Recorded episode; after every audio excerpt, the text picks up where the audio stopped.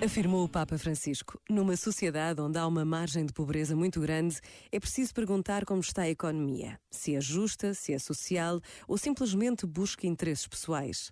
A amizade social, segundo o Papa Francisco, exige ir além dos grupos de amigos e estar disposto ao encontro, sobretudo com os mais pobres e vulneráveis que vivem nas periferias.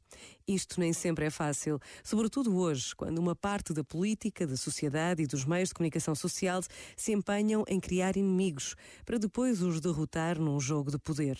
O Papa Francisco avisa também para os perigos dos populismos que exploram a angústia do povo sem dar soluções, propondo uma mística que não resolve nada. O Papa insiste que o diálogo é o caminho para ver a realidade de maneira nova. Este momento está disponível em podcast no site e na app.